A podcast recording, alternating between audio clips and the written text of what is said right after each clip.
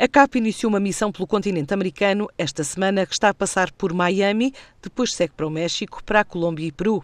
Está a mobilizar 12 produtores em ações de promoção de produtos agroindustriais portugueses destinadas a profissionais. Já a Guiné-Bissau volta a estar na rota da Câmara Agrícola Lusófona, que partiu para o terreno com uma missão de empresas para fortalecer o que chama de boas relações comerciais já existentes. A nível de agronegócio, o mercado guineense importa um total de 137 milhões de euros, sendo que de Portugal são provenientes 23 milhões, o que corresponde a 17% do total. Os produtos que o nosso país mais vende para a Guiné são azeite, vinho, preparações à base de vegetais, frutas e carnes. Arranca assim uma semana de contactos num país que apresenta um potencial atribuído à riqueza dos recursos naturais e à existência de alguns setores ainda inexplorados, Estão, por isso, previstos contactos com diversas entidades, desde o governo a empresas locais, operadores de transportes internacionais, até a administração de portos e banca.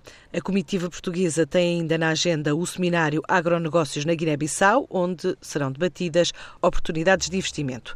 A missão é apoiada pela delegação local da AICEP, também pela Associação de Agricultores da Guiné e pela Rede Nacional de Coordenação de Câmaras e Cooperativas Agrícolas do país.